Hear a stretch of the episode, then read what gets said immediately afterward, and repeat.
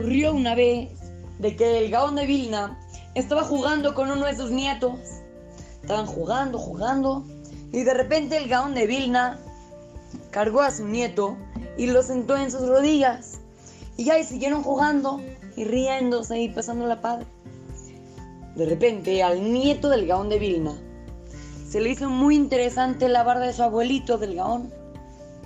Entonces la barba era muy muy atractiva. Entonces agarró sin dudarlo, estiró la mano, agarró la barba del Gaón de Vilna y la jaló.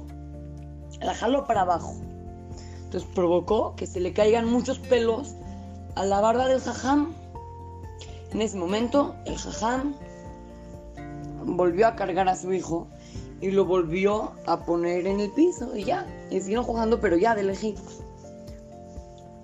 Cuando la mamá del gaón de Vilna vio lo que pasó, le dijo, no te sorprendas.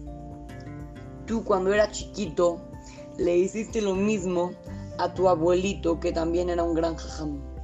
Cuando el Gaón de Vilna escuchó eso, hizo Teshuvah y decidió volver a jugar con su nieto como si no hubiera pasado nada y lo volvió a sentar en sus piernas.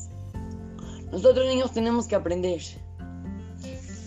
Cuando nosotros vemos que algo, como, como pasó ahorita con el, con el Gaón de Vilna, por ejemplo, de que él vio que de repente le jalaron la barba.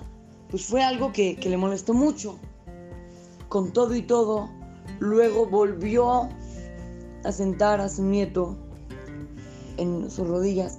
Nosotros tenemos que aprender, justamente como dijimos en el máster de ayer, aprender a perdonar. Luego hay veces de que nos enojamos porque alguien nos hace algo.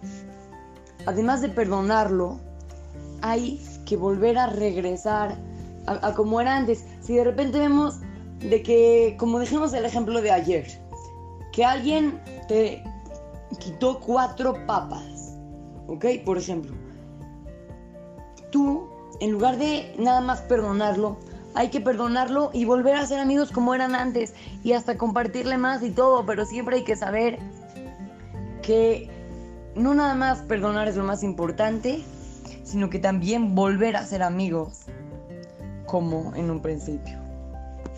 Así es que, lo saluda su querido amigo Shimon Romano para Try to Go Kids, Talmud Torah, Montes.